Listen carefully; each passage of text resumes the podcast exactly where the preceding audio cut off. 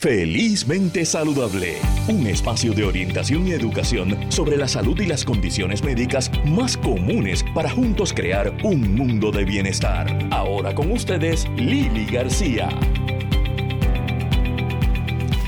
Saludos y bienvenidos a otro sábado de Felizmente Saludable con Lili. Soy Lili García a través del 1320 AM de Radio Isla con un programa bien diverso hoy. Si tienes algún dolor crónico, vamos a estar hablando con la terapeuta en masaje Yami Otero acerca de unas terapias que tal vez no son muy conocidas, pero son excelentemente productivas a la hora de manejar dolor.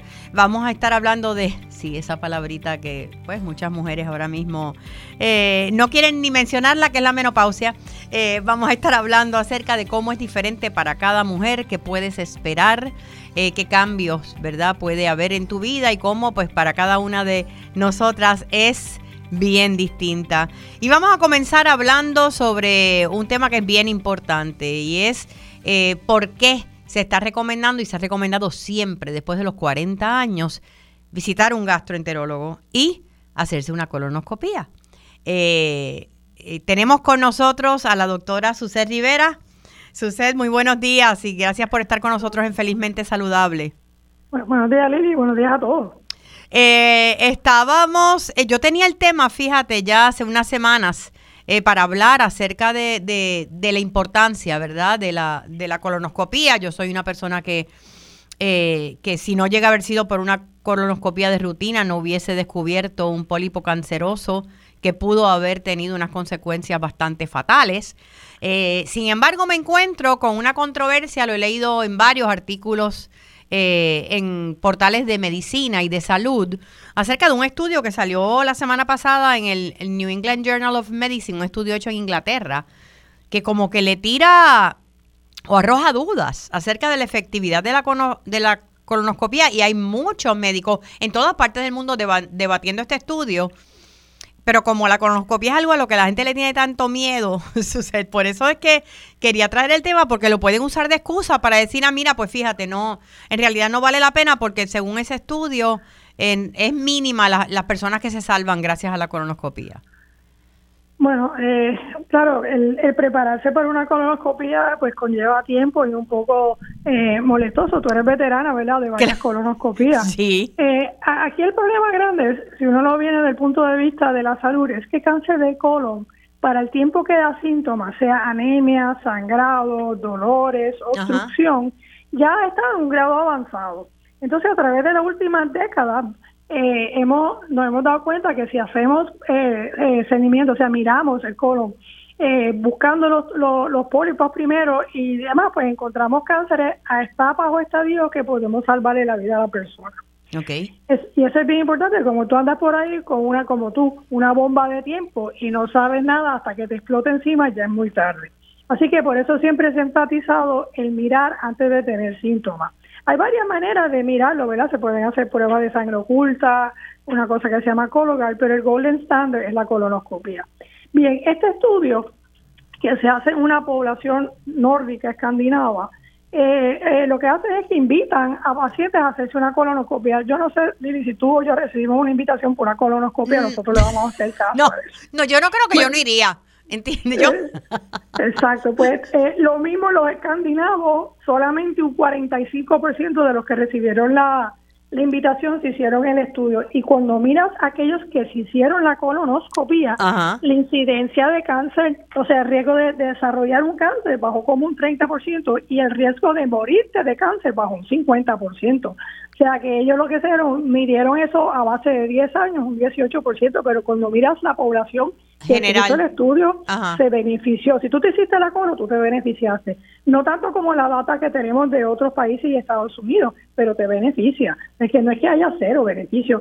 Y algo bien importante es que en la gente joven, entre los 20 y los 50 años, esto salió eh, en, en, la literatura hace poco y estoy en una conferencia ahora por la mañana, el riesgo de cáncer ha incrementado entre ese cáncer en 51% en la gente joven entre los 20 y los 50 años. ¿El cáncer de colon?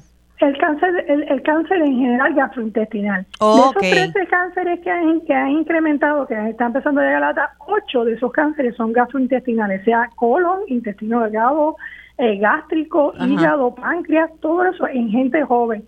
¿Cómo, ¿Por qué está ocurriendo eso? Probablemente tiene que ver, se van a postular muchas explicaciones, pero probablemente tiene que ver un poco con la dieta, alta en grasa pues, eh, proinflamatoria que estamos consumiendo en los últimos 20 o 30 años. Así que imagínate tú ese incremento en cáncer en gente joven, porque antes era después de los 50, ahora bajamos el, screening a 45 años, pero ahora vamos a tener que, que, bajar un poco más para estar seguro que estamos haciendo las cosas bien. En, en, tu caso, en tu práctica, eh, ¿has encontrado pacientes más jóvenes con más frecuencia? Sí, eh, eh, sí. también es que yo tengo una práctica de referido y le hacen sangre oculta, pero sí, estamos viendo cánceres en gente mucho más joven y sin factores de riesgo como enfermedad inflamatoria del intestino y cosas. Gente que entra por la calle y de momento tiene un pólipo enorme, dos o tres pulgadas y cosas así, sí lo estamos viendo. ¿La predisposición genética está ahí también o no necesariamente? Hay, hay muchos casos que no tienen historial familiar eh, que es lo que significa la predisposición genética. Así que hay casos de nuevo que están ocurriendo, pero para el que me está viendo, si hay un historial familiar en la, en la familia de cáncer de colon o del cáncer que sea, algunos cánceres eh, son un factor bien importante y deben considerarlo a la hora de, decírselo a su internista o su médico primario. ¿Cómo entonces o cuándo debería empezar, de acuerdo a, verdad, esa, esa, ese factor familiar, una persona a ir a visitar un gastroenterólogo?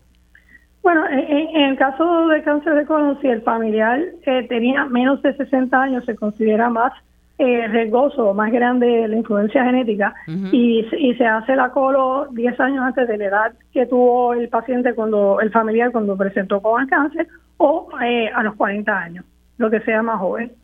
así que así que estabas hablando de hacértelo una, una evaluación una década antes del usual por el historial familiar si es alguien que tiene menos de 60 años. Si tenía más de 60 años y es solamente uno, el riesgo es es más moderado, moderado. Pero esa decisión la tienes que tomar tú y tu médico, hablando de los pros y los con los beneficios de la colo, los, los efectos secundarios de la colo y el, y el factor de riesgo que tenga.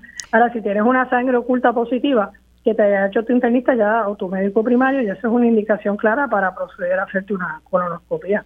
¿Una sangre oculta necesariamente es indicativa de, de, de cáncer de colon? No, no, no significa que tú tienes sangre oculta vas a tener un cáncer, no. Pero el riesgo es alto, mucho mayor que si no lo tienes. Entonces es la responsabilidad del médico buscar con mucho detenimiento detrás de todos los pliegues que constituyen el colon para estar seguro que no hay una lesión, eh, aunque sea chiquita, que cause la sangre oculta positiva. Y un punto bien importante, yo lo veo acá rato y mis colegas también, es que te hacen una sangre oculta positiva te la repiten, da negativa y tú asumes que la negativa es la que vale. No, la que vale es la positiva, no. Ah. Está el, que hace que una negativa no niegue una positiva. La positiva tú tienes que hacerte la colonoscopia. Y está el caso clásico de Ronald Reagan, el presidente de los Estados Unidos, le hicieron una sangre oculta, dio positiva, le hicieron una, fue negativa y cuatro años más tarde lo operaron de cáncer de colon ascendente. Oh, o sea que si hubiese, si hubiese hecho una colonoscopia en el momento ¿verdad? Donde estuvo la sangre oculta, tal vez hubiesen encontrado pólipos que todavía no eran ni siquiera cancerosos o que estaban en proceso. Exactamente, así que aunque la colonoscopia ve antes de que la sangre oculta venga positiva, porque para venir positiva tienes que tener una lesión que eh, gotee células eh, de sangre. Eh, la colonoscopia en ausencia de síntomas, si ya tú tienes tus 45 años, te debes, te debes mirar primera vez, lo que llaman en inglés un screen. En el caso de la sangre oculta, volviendo a ella, eh, si no es necesariamente cáncer de colon, ¿qué te puede estar indicando? Que tenga, pero eh, probablemente tener, si no tienes cáncer de colon, tienes un pólipo en estadio avanzado. Y eso solamente lo vamos a saber si te hace la colonoscopia. O sea, no quiero que piensen, ah, tengo una sangre oculta positiva, tengo un cáncer, me voy a morir. No, tengo sangre oculta positiva, me tengo que evaluar apropiadamente con una colonoscopia. Eh, ¿Hasta cuándo es seguro eh, si es que podemos usar esa palabra, ¿verdad? O es recomendado hacerse eh, una colonoscopia. Ya después de cierta edad, si no hay síntomas no es necesario, hay otras alternativas. Bueno, mira, el, como la gente vive tanto más hoy en día y seguirán viviendo mucho más de lo que vivíamos Amén. Sí, eso parece. Es decir, que no eh, se recomienda después de los 75 a los 85, sentarte con el paciente y hablar de, de la expectativa del paciente, de los riesgos del estudio y del beneficio. Porque si es una persona a los 75 que ya tiene fallo del corazón, está en anticoagulante, el riesgo de un estudio para ver si tiene algo es mucho mayor eh, que, que alguien más joven. Así que es una evaluación individualizada. Y lo otro también tiene que ver con el previo historial. Si la persona se ha hecho colonoscopías anteriormente y nunca ha tenido pólipo, probablemente no se va a beneficiar de una colonoscopia de esa edad. Si es una persona que ya tuvo cáncer y ha tenido pólipos después que lo operan del cáncer, obviamente tiene un riesgo mayor y entonces uno tiene que balancear el beneficio del procedimiento con el riesgo para darle a un paciente algún beneficio. Y eso ya es, como te digo, una, una evaluación, una conversación individual con tu gastroenterólogo. Claro, claro. Eh, o sea, que la edad de por sí, o sea, tener, ser un viejo, como dice por ahí, ah, estoy muy viejo, no, eso no es. eso hay que discutirlo, porque hay viejos que están jugando golf, jugando peli y, y están como coco. Sí, exacto, y hay otros que un pobrecito está muy débil y encamado, y eso, pues ya es otra historia. Eh, sabemos que en todas las áreas de la medicina está habiendo avances bien significativos, ¿verdad? En cambios de medicamentos, de procedimientos. Eh, ¿Se puede ver en el futuro algo que no sea tan invasivo como una colonoscopia que pueda ser igual de eficiente? ¿O, todavía no hemos llegado a eso?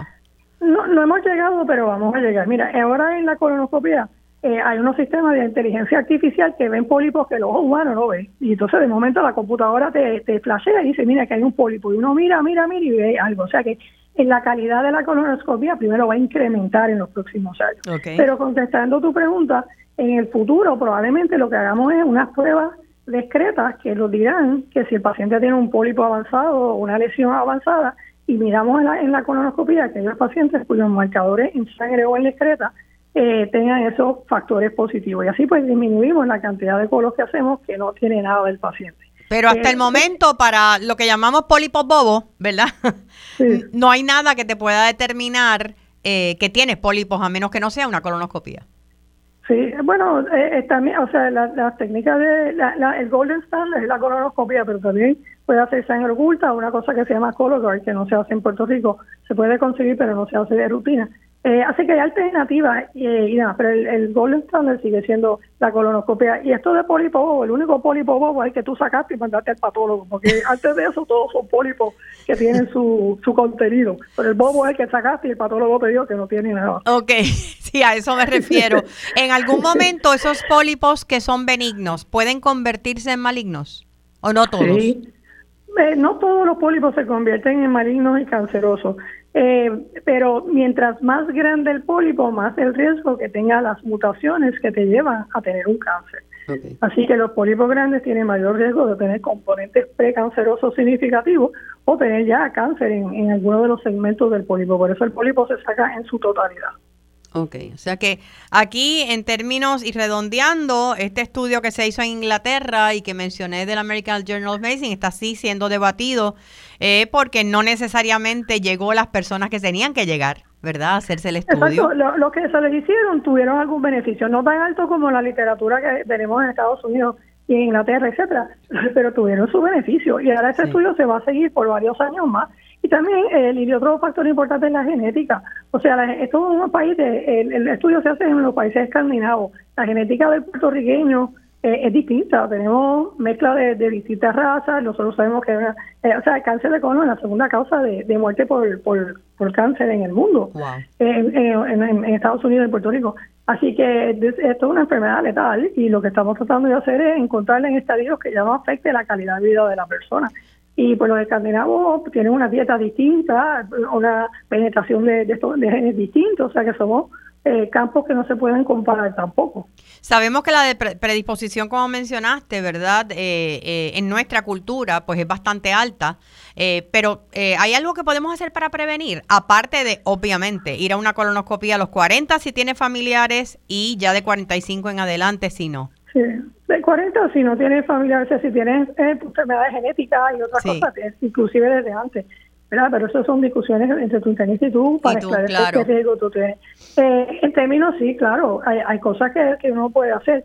Eh, por ejemplo, sabemos que no ingerir las carnes rojas es bien importante. La dieta alta en carne roja incrementa hacer ejercicio, tener peso moderado, beber en moderación, intervenciones que son positivas para todos los aspectos del ser humano y para todas las condiciones. Aplican a, a, a cáncer de colon.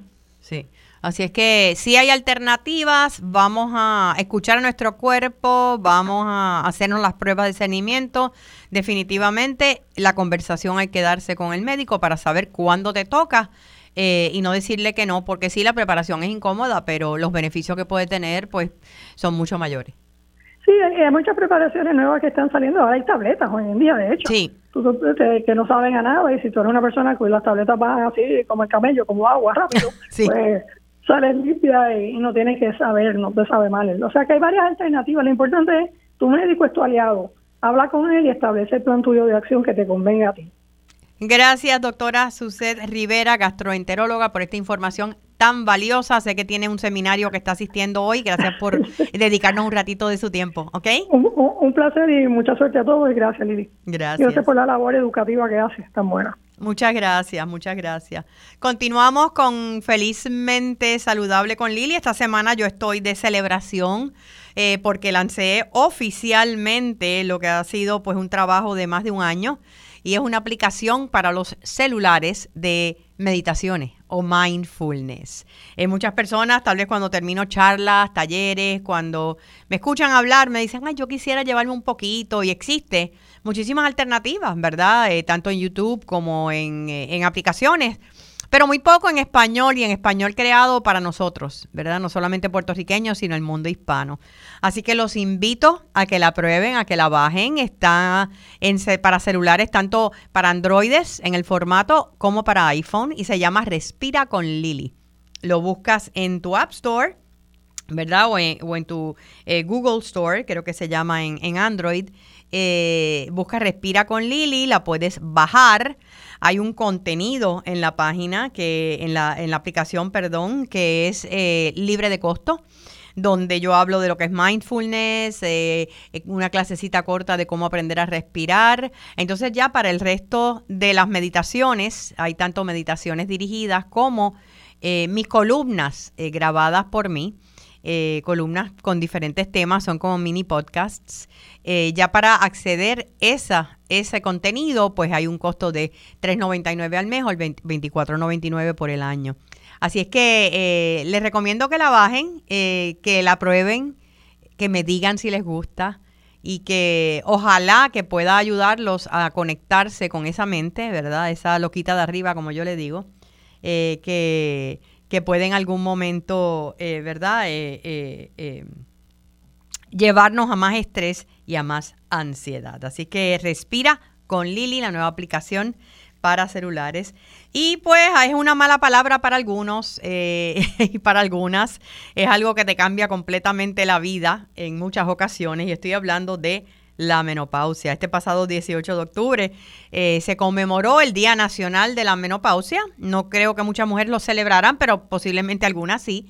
Eh, pero tenemos con nosotros al ginecólogo, el doctor Carlos Fonseca, para hablarnos un poco acerca de qué es la menopausia y cómo puede ser diferente para cada mujer. Doctor Fonseca, muy buenos días y bienvenido a Felizmente Saludable con Lili. Sí, buenos días. Eh, buenos días a todos.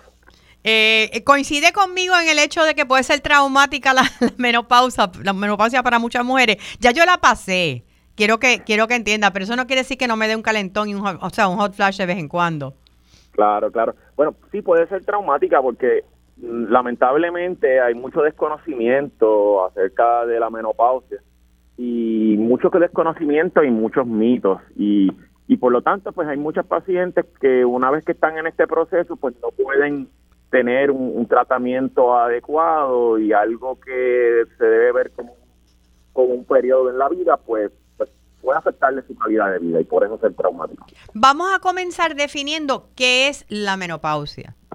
Sí, la menopausia como tal se define como el periodo en el cual la mujer, eh, luego de tener todas sus menstruaciones durante toda la vida, pues lleva más de un año sin menstruación. Eh, eso como tal en promedio es cerca de los 51 años de edad. Más o menos. Y no importa cuándo empezó la menstruación, eh, cuándo te va a llegar la menopausia. Bueno, sí, eh, eh, importa, es algo que tiene que ver usualmente, eh, y digo usualmente, no, no, siempre tiene que ser así, pero una persona que, que tiene su menstruación, su primera menstruación a temprana edad, pues usualmente va a tener su, su menopausia también un poco más temprano que otras pacientes. Ok. ¿Y, qué, qué ocurre? ¿Qué está ocurriendo con el cuerpo, específicamente con el estrógeno en una menopausia o con las hormonas en general? Sí, mira, el, el, estrógeno como tal ya empieza a disminuir de muchos años antes de la menopausia, o sea, ya desde los 40 eh, empezamos este proceso de, transición como tal, que es lo que se llama perimenopausia. Y empieza a afectarse la, ovulación en la paciente, se empieza a preparar el cuerpo para, para ese día cuando ya dejamos de ovular, que cuando ya podemos decir que está en la menopausia. Y todas estas hormonas empiezan a, variar, suben, bajan, y poco a poco van destinando su producción. Y, y, ahí vienen muchos de los síntomas asociados a ella. ¿Cuáles son esos síntomas? Eh, yo sé que no todos son iguales para todas las mujeres, ¿verdad? he tenido amigas que piensan que le está dando un ataque del corazón cuando le está dando un hot flash, eh, tal vez por el desconocimiento eh, de cuáles pueden ser estos síntomas. Sí, eso es bien importante y, por eso es que el paciente se debe de, orientar. La menopausia es bien diferente para cada una. no todo el mundo va a tener los mismos síntomas. Hay pacientes que incluso no tienen síntomas, pasan por el proceso y prácticamente ni se entera. Ni se entera. Mi mamá fue así. Mi mamá yo creo que después de seis hijos ya y seis partos, ella no, no sintió nada. Ella no puede entender cómo alguna de nosotras, de sus hijas, podíamos tener síntomas. Sí, y, y, y esa es parte también del problema. Eh, como cada persona es diferente, pues es, es difícil entender a las demás. este y, y, pues eso pues frustra, etcétera, porque muchas personas piensan que están solas, etcétera y, pero es bien variable. Hay pacientes que se pueden presentar con los, hot flashes, la sudoración, los sofocos. Esto les trae problemas de insomnio, eh, cambios de humor, eh, sequedad vaginal. Que esto trae entonces a problemas a nivel de las relaciones sexuales, dolor, molestias. Eh, los huesos empiezan a cambiar también, se ponen más porosos, la famosa osteoporosis. Así que es bien, bien, bien individual. Eh, y, y, estos eh, síntomas pueden comenzar ya leves desde la perimenopausia y continuar entonces en la menopausia. Correcto. El, el periodo de perimenopausia, que pues, es el, proceso de, de transición, eh, puede durar hasta unos siete años. este Así que muchas pacientes ya desde los 40 empiezan a presentar muchos de estos síntomas asociados a la menopausia y, y, eso es lo primero que piensan, estoy en la menopausia. No, pueden estar así muchos, muchos años. Y es un proceso básicamente de transición. Y puede haber mujeres también que, que pierdan eh, la regla por, qué sé yo, seis meses y de momento les regrese también. Correcto, por eso es que la definición como tal de la menopausia es cuando ya haya pasado más de un año. En el periodo perimenopáusico, eh, sus menstruaciones van a ir cambiando, los ciclos se van a ir alargando, de momento el paciente puede ser que esté varios meses sin menstruación y ya cuando piensa que llegaron a la menopausia, ¡pum! llegó eh, la menstruación. La menstruación nuevamente. Doctor, quería, quería hablar eh, sobre lo que es la posmenopausia, eh, pero vamos a hacer una pausa. No se me retire, unos 30 segunditos, regresamos en breve, ¿ok? Seguro. Seguimos con más en Felizmente Saludable. Ahora con ustedes, Lili García. De regreso por el 1320 AM de Radio Isla con el doctor Carlos Fonseca en Felizmente Saludable, hablando acerca de la menopausia. Mencionamos ese periodo de perimenopausia, ya la menopausia como tal, que es un año, ya se puede considerar cuando se ha ido la regla. Y después llega la postmenopausia. ¿A qué nos estamos refiriendo entonces? Sí, la posmenopausia, pues como lo dice el nombre, es el periodo que luego de, la menopausia como tal, en la cual ya cesó la menstruación, eh, ya la paciente definitivamente no, no puede concebir, o sea, no, no, ya no es fértil, no está claro. eh, y todavía pues muchos de estos síntomas pues van, van a seguir eh, el deterioro a nivel de, la densidad del hueso pues eh, aumenta, etcétera. es parte de la transición. Es parte de la transición. He conocido casos eh, de mujeres que están en este periodo pre o postmenopausia y salen embarazadas porque su sistema hormonal cambia, inclusive mujeres que nunca pudieron eh, salir embarazadas eh, durante su época más reproductiva. ¿Esto se, se conoce? ¿Conoce casos?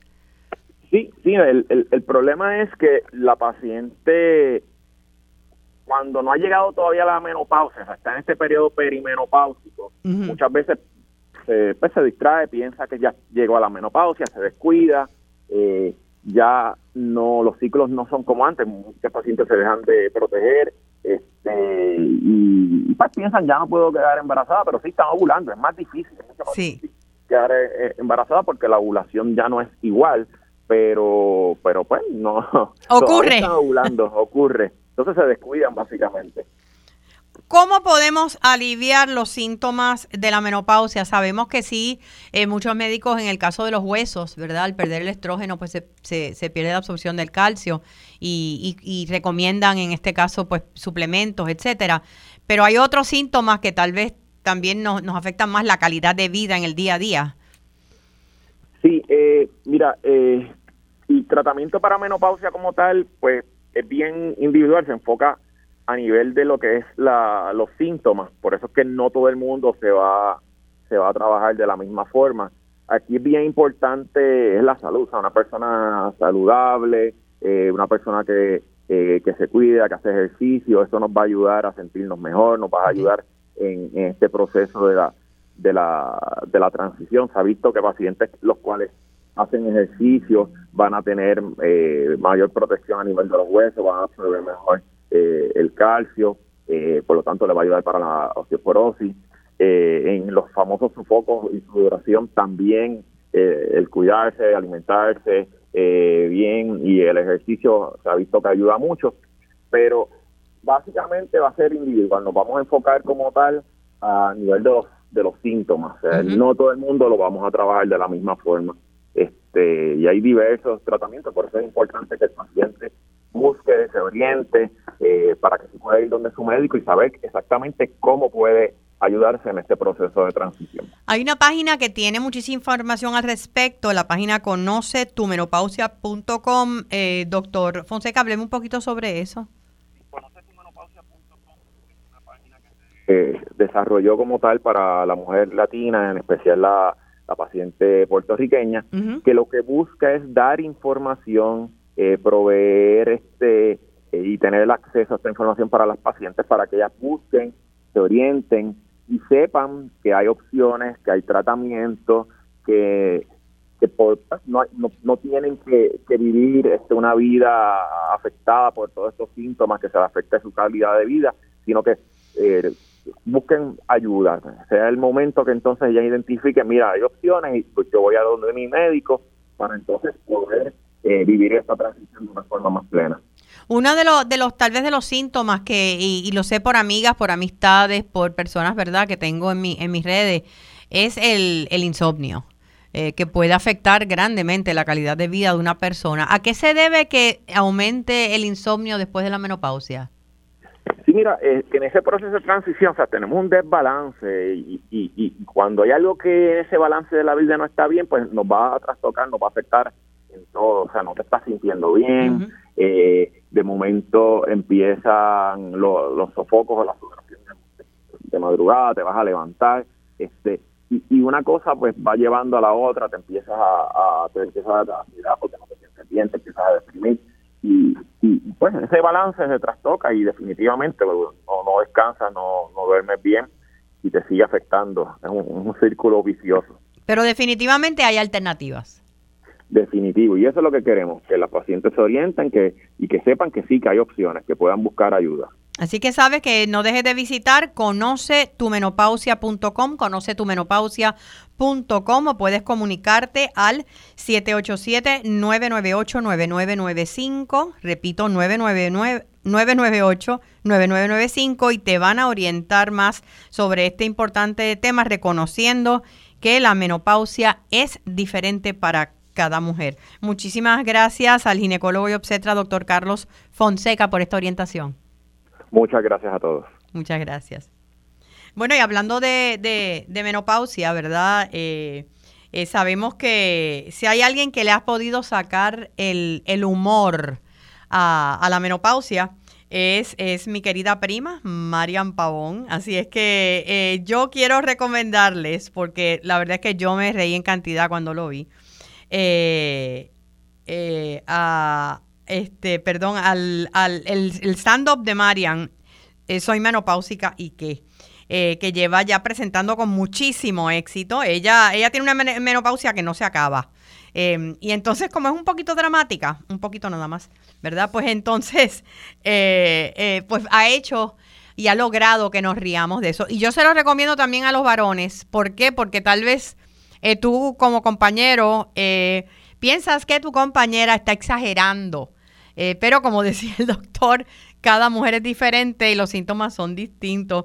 Y Marian va a estar con Soy Menopáusica y que el sábado 5 de noviembre en el Teatro América de Vega Baja. Va a estar el sábado 12 de noviembre en Caguas, en el Monero Café, Teatro y Bar. Estoy en el Centro de Bellas Artes de Caguas. Y va a estar el 19 en Atillo, en el Teatro José Monrosó, en Atillo. Así que pueden entrar a perreticket.com eh, y pueden buscar eh, los boletos. No se lo pierdan, se van a reír un montón. Si no estás eh, todavía ni pensando en menopausia, vas, prepárate, porque vas a tener el anticipo. Si ya estás en ella, te vas a reír en cantidad y si eres pareja de alguien menopáusico en estos momentos, pues también vas a poder entender las cosas un poquito mejor. Soy menopáusica y qué, de Marian Pavón en perreticket.com. Bueno, y ¿Quién no ha tenido un dolor en algún momento físico eh, que, tú sabes que es bien difícil de manejar? Eh, y tal vez las alternativas que has intentado pues no funcionan. Pues hoy vamos a hablar con una terapeuta en masaje que maneja el dolor crónico, de dolor temporero de una forma diferente, con técnicas que tal vez no son tan conocidas y tengo conmigo a Yami Otero. Yami, gracias por estar aquí en Felizmente Saludable con Lili. Buen día, Lili. Muchas gracias por la oportunidad y muchas gracias a las personas que nos están escuchando. Buen día. Cuéntame, ¿qué que para ti, o sea, ahora mismo en tu práctica, qué tipo de dolor estás manejando, verdad? ¿Y cuáles son las técnicas que utilizan? Porque tú me hablaste en un momento dado de algo que se llama Myofascial Release. Yo nunca lo había escuchado eh, y quiero aprender un poquito más sobre eso. Sí, seguro. Mira, eh, a mi práctica llega muchas personas con dolor crónico. Dolor crónico, dolor crónico significa que lleva un mes o más. Entonces, un mes o más la persona padeciéndolo. La mayor parte de esos dolores son dolor de espalda, dolor de cuello, ya sea porque son personas sedentarias o pues diferentes razones porque han tenido un trauma, un accidente, una condición de salud y entonces yo lo trabajo a través de la técnica, una de las técnicas que trabajo se llama myofascial release, en español sería una liberación miofacial. Okay. Y viene de la palabra fascia, que fascia es un tipo de tejido conectivo que tenemos en el cuerpo. Y la particularidad de ese tejido conectivo es que está compuesto por el colágeno, elastina y sustancia matriz que llamemos la agua. ¿Qué sucede? Esa, vamos a poner el ejemplo todo el mundo tiene que haber visto lo que es la fascia porque eh, cuando nosotros tenemos, estamos viendo un pedazo de pollo crudo, una pieza de pollo cruda, que está la piel, el pellejo, entonces nosotros la levantamos y debajo hay como una telita que es como transparente. Como transparente, sí. Exacto, y la vamos a cortar con el cuchillo y se nos hace bien difícil cortarla porque es fuerte. Esa es la fascia y eso es lo que nosotros también tenemos en el cuerpo y nos cubre desde el cuero cabelludo hasta los dedos de los ¿Qué sucede con esa fascia? Cuando ocurren eventos como inflamación, eh, mala postura, trauma por accidente, caída, movimientos repetitivos, pues esa fascia que la tenemos protegiéndonos todo el cuerpo, porque esa es su función principal, eh, proteger las articulaciones, proteger los músculos, proteger los órganos internos, pues esa fascia empieza a, perder su elasticidad, empieza como a secarse. Cuando eso sucede, empieza a adherirse a las estructuras que tiene más cerca, o sea, músculos, articulaciones, empieza a provocar restricción y con esa restricción viene el dolor y viene que sentimos esa área como que caliente, la sentimos incómoda. Entonces... ¿Y eso puede ser en eh, cualquier parte del cuerpo, Yami? Eso puede ser en cualquier parte del cuerpo. Eso puede suceder en cualquier parte del cuerpo y en nosotros lo que por lo menos en mi, en mi terapia lo que hago es trabajarla manualmente y lo que hago es colocar las manos en cierta posición porque la fascia, el movimiento de la fascia superficial se siente. Yo como terapeuta lo siento, yo coloco las manos con una presión firme y yo empiezo a sentir dentro de uno o dos minutos, depende de cuánta sea la restricción que tenga la persona, pues cuando nosotros apretamos una compresa de gelatina, de estas que puedes ponerlas en el microondas para calentar, pues la, cuando la aprietas, si la aprietas, si no está congelada ni caliente, la aprietas y sientes cómo se va moviendo esa gelatina dentro de esa, de esa compresa, eso mismo es lo que yo siento, eso es un indicativo de que ya la fase está empezando a, soltar esa restricción que va provocando. Y entonces ahí yo empiezo a hacer un poquito más de movimiento en el área, la persona va sintiendo, en muchas ocasiones ellas sienten, me dicen que sienten hasta como si fueran unas burbujas. Y, y es interesante porque esa es una de las cosas que tiene la fase en su estado líquido entonces se trabaja otro tipo, además de ayudar con el, tratamiento de myofascial release, yo incorporo otras técnicas, también todo lo que pueda ayudar a la persona a que pueda sentirse más con más libertad de movimiento, para que se reduzca el dolor, para que reduzca la inflamación, que tenga más movilidad. Y para eso incluyo también el eh, eh, láser, láser frío, que es lo que le llaman láser de luz roja, también uso ventosas, que ven las ventosas o el coping, lo uso como masaje. Explícame, vamos a empezar por el láser. Eh, explícame lo que puede hacer el láser, ese láser frío, ¿verdad? Hay gente que le tiene miedo al láser. Yo no sé si es que piensan que es algo caliente, que es algo que te va a quemar. Eh, pero cuando se habla de láser frío, ¿de qué estamos hablando y qué hace en el área muscular para mejorar el dolor? Pues esto lo que hace es que envía, cuando digo láser frío es que superficialmente la piel no va a sentir que hay un cambio de temperatura, no hay, no hay un, no hay no siente calor. Sin embargo, va a enviar una frecuencia que esa frecuencia va a afectar positivamente el tejido y lo va a afectar aumentando la circulación en el área. Y la circulación es importante porque la, la sangre es la que tiene el oxígeno, los nutrientes, las hormonas, los gases que necesitan ese tejido para revitalizar, para comenzar a sanar, reducir el dolor y bajar la inflamación. O sea que, que sí eh, está haciendo un trabajo en el tejido para bajar inflamaciones. Que la inflamación ah, es, lo que causa el dolor, ¿no? Claro, si es inflamación, hay que ver si la persona es, inflamación y, y, cuando hay inflamación es que hay una reducción en la cantidad de circulación que está recibiendo en eh, la, el área. Entonces, cuando nosotros aumentamos la circulación, en mi caso, pues con diferentes tipos de manipulaciones, manipul cuando digo manipulación, quiero aclarar que no son manipulaciones en alta velocidad como hace un quiropráctico, no, estas son manipulaciones a nivel de tejido, a nivel de articulaciones, pero con rotaciones y todo con movimientos suaves. No hago nada de, ajuste de alta velocidad porque eso está fuera de mi área de práctica, eso le corresponde a los quiroprácticos. Cuéntame de la terapia craneofacial, que sí es algo que llevo escuchando de ella hace muchos años, nunca me he dado una, fíjate, y siempre he tenido curiosidad. ¿Qué hace y cómo puede ayudarte en términos de, de, de inflamación general? Yo como paciente de artritis reumatoide, aunque agraciadamente no se me manifiesta con mucho dolor, sí, pues la inflamación es inevitable. Sí, esta, esta terapia es, es bien importante y bien, es bien útil porque ayuda a trabajar el sistema nervioso. Eh, es una terapia que es de un toque bien suave, entonces cuando se trabaja de esa manera ayuda a que las, las revoluciones de la persona vayan, vayan bajando y se hacen unas manipulaciones en diferentes áreas del cuerpo. Se trabaja, eh, se comienza con eh, el cráneo. Es bien particular porque el cráneo tiene unas suturas. Se decía que el cráneo era eh, completamente sellado, pero se demostró que no, el cráneo no está sellado, el, el cráneo tiene unas suturas y esas suturas, cuando se hacen unas manipulaciones muy suaves, empiezan a yo le digo una que, que, es como una palpitación, empiezan como a, a, bajar, a moverse, a subir y a bajar, a subir y a bajar. Y tienen como una pulsación y esa pulsación es diferente a la pulsación, a nuestra pulsación cardíaca. Y ese es el, el eh, es la pulsación que corresponde al líquido que está en la columna vertebral. Entonces, y ese líquido de la columna vertebral ayuda cuando se balancea hay veces que pues hay un ritmo en el área del sacro y otro ritmo en el área del cráneo, por eso es que le llaman la terapia pues cráneo, cráneo sacral, y hay que hacer una, una sincronización o nosotros para ayudar a que sea solamente un, una, un solo ritmo de ese, de ese líquido en, en la columna. Y entonces eso ayuda a que se balancee todo, ayuda al sistema inmunológico, a balancear el sistema inmunológico, ayuda a que al sistema nervioso también a calmarlo.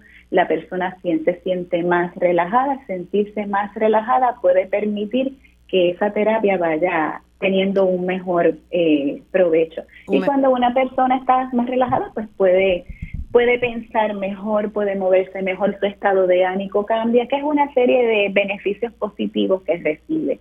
Y esto todo tiene que ver con la terapia del toque. Qué importante es, ¿verdad?, que nosotros pues, pues tengamos ese ese toque pues de otra persona, un toque compasivo, un toque empático que ayude a, a que otra persona se sienta bien y se sienta mejor. Yami, quiero que continuemos eh, retomando este tema. Es, eh, lo del toque compasivo me parece algo fascinante desde que leí sobre esto hace muchísimos años ya. Eh, y quería hablar un poquito también de los resultados que has visto en términos de cambio, ¿verdad? Con, tu, con tus clientes. Vamos a hacer una pausa bien breve y regreso contigo en breve. Seguimos con más en Felizmente Saludable. Ahora con ustedes, Lili García. Antes de continuar nuestra conversación con Yami Otero, quiero invitarlos el próximo sábado 29 de octubre. Eh, va a haber un encuentro mega interesante de pacientes educativo para pacientes de enfermedad psoriásica. Estamos hablando de pacientes de psoriasis, de artritis psoriática. Eh, y esto va a ser eh, libre de costo en el Hotel Verdanza de Isla Verde desde las 9 de la mañana hasta las 3 de la tarde el sábado 29 de octubre, encuentro educativo para pacientes de enfermedad psoriática. Lo que sí es que necesitan registrarse. Así que entren a psoriasispr.org psoriasispr.org para registrarse y poder participar. Allí va a haber orientación desde hablar eh, pacientes, médicos y otros profesionales de la salud que trabajan directamente con estas condiciones hasta eh, asistencia legal en el área de, solicitar acomodo razonable, etcétera. Así que los esperamos, allí vamos a estar junto a Be Health el próximo sábado 29 de octubre en el Hotel Verdanza. Y regreso a mi conversación con la terapeuta en masaje y en dolor, Yami Otero, y estábamos hablando acerca de el toque sanador, eh, independientemente de la manipulación, ¿verdad? Eh, que puedas estar haciendo eh, con, un paciente en ese momento, con un cliente, eh, el hecho nada más de recibir ese toque, eh, ¿qué diferencia hace, Yami?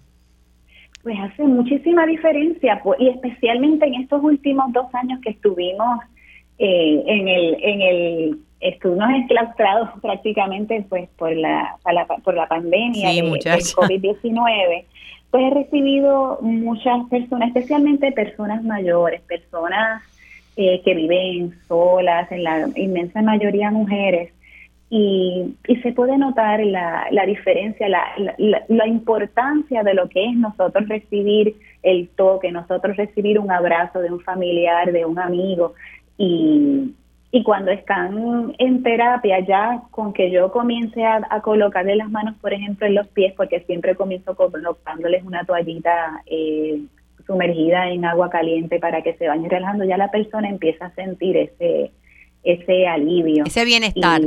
sí, definitivamente. Y, y, lo, lo puedo ver de la manera en que ellos llegan y la manera en que salen luego de la terapia, además de que me lo expresan también. Me dice, ay, mira qué bueno, qué bien, qué bien se siente. Ya nada más con ponerme la mano ya me siento mejor.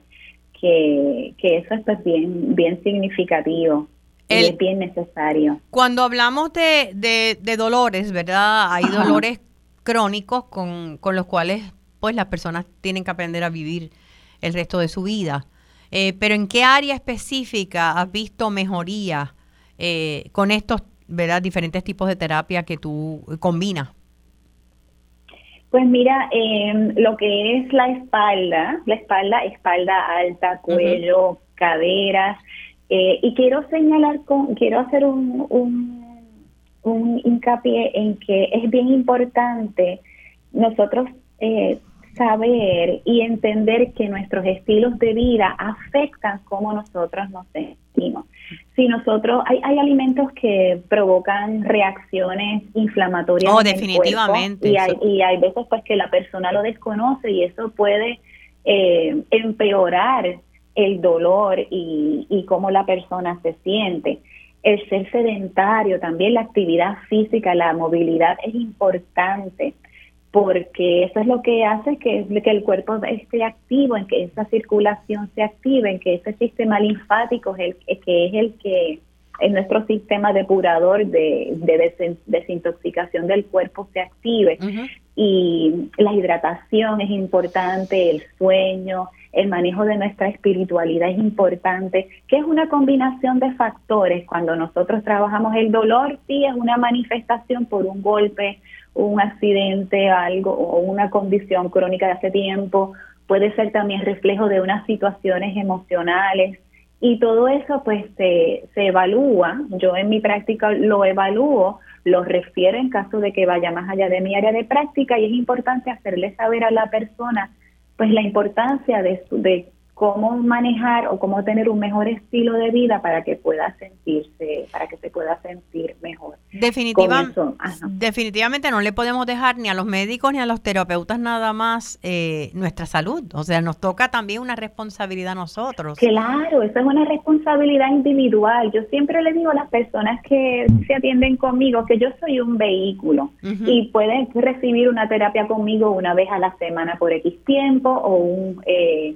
una terapia de mantenimiento que usualmente lo hacen mensual, pero la responsabilidad de la salud es individual. Y entonces también como parte de mi terapia yo los voy guiando en ese proceso porque hay algunas personas que no saben cómo cuidarse, hay veces que tienen tanta información que no saben por dónde empezar.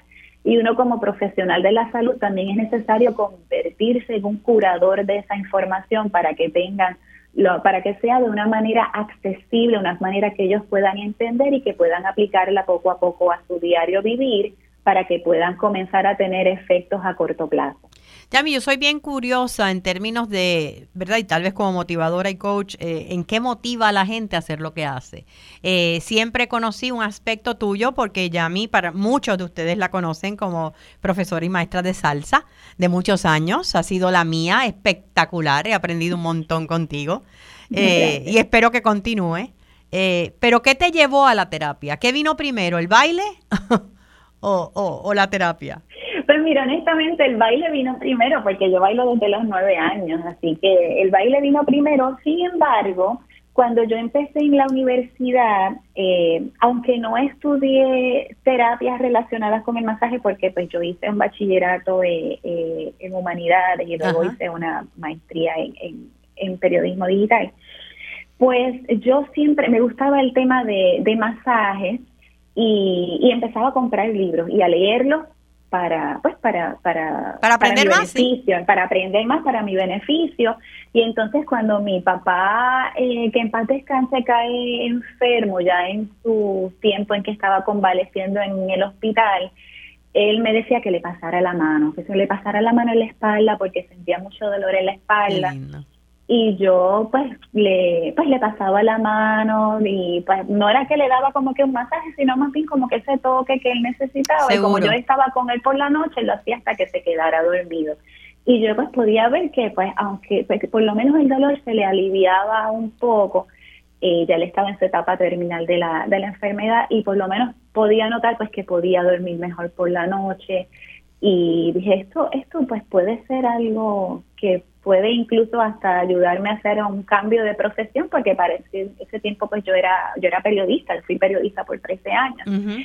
Y en 2009 me di la oportunidad de tomar un, un curso de masaje también para beneficio personal y ahí fue donde me, me enamoré. Y esto, esto no solamente es un masaje como de spa, esto aquí hay muchos beneficios y yo solamente tomé un curso básico. Básico. no, no era conducente a ningún tipo de licenciamiento ni, ni a ninguna certificación. Y de ahí entonces seguí explorando, mientras yo era periodista, seguí explorando alternativas para, para educarme aquí en Puerto Rico y fue donde llegué a la escuela de masaje que es especializada en, eh, en masaje ortopédico o masaje para manejo de dolor, como como se conoce. Y has encontrado una nueva pasión en tu vida. Eh, definitivamente, yo estudié eh, en 2011, yo pues me gradué y a partir de eso seguí trabajando, seguí estudiando, eh, em, aprovechaba las vacaciones del periódico para irme a estudiar fuera y me especialicé en masaje tailandés tradicional en Tailandia, en Lomi Lomi en Hawái, seguí estudiando eh, myofascial release en diferentes estados de Estados Unidos y eso es lo que ha ayudado a que, y todavía sigo estudiando, a seguir enriqueciendo y teniendo más herramientas para ayudar a las personas que se acercan a mí. Y seguimos bailando también. Seguimos bailando, seguimos bailando apasionadamente y ahora más que nunca. Quiero que nos, eh, que me, me dejes saber tu website para que el público se beneficie y allí también tienen la información donde pueden conseguirte. Sí, como no, pues mi website es Benestare, como de bienestar, BenestarePR. BenestarePR. Sí, benestarepr.com, mis redes sociales, que es Instagram, es BenestarePR, y el fanpage en Facebook es BenestarePR también. También me pueden contactar al 787-232-2010. Siempre me gusta conversar con la persona primero antes de de, para poder saber cómo puedo ayudarla y si el tipo de terapia que yo ofrezco es lo que la persona necesita y de ser así, pues entonces le... ¿Tiene, Te pregunto, ¿tienes espacio o vas a domicilio?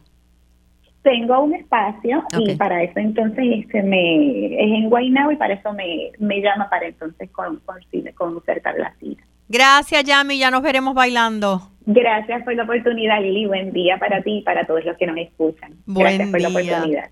Buen día, buen día. Ya me voy despidiendo de esta edición de Felizmente Saludable con Lili, pero esta tarde eh, nos encontramos nuevamente, si ustedes quieren, y esto va a ser en Plaza Las Américas, encuentro de pacientes de artritis reumatoide. Nuevamente un encuentro educativo donde voy a estar entrevistando médicos, eh, otros pacientes, hablando con otros especialistas de la salud también, profesionales de la salud, eh, que tratan y ayudan en, esta condición, ¿verdad? Autoinmune eh, que tantas personas pues padecen en Puerto Rico. Es en Plaza Las Américas de una de la tarde a 5 de la tarde. Vamos a estar en un local justo al lado de Sephora en el primer nivel de plaza, así que eso será esta tarde, voy para allá ahora. Eh, y a ustedes eh, recuerden siempre que la felicidad es una decisión personal y que tengan una semana feliz y sobre todo saludable.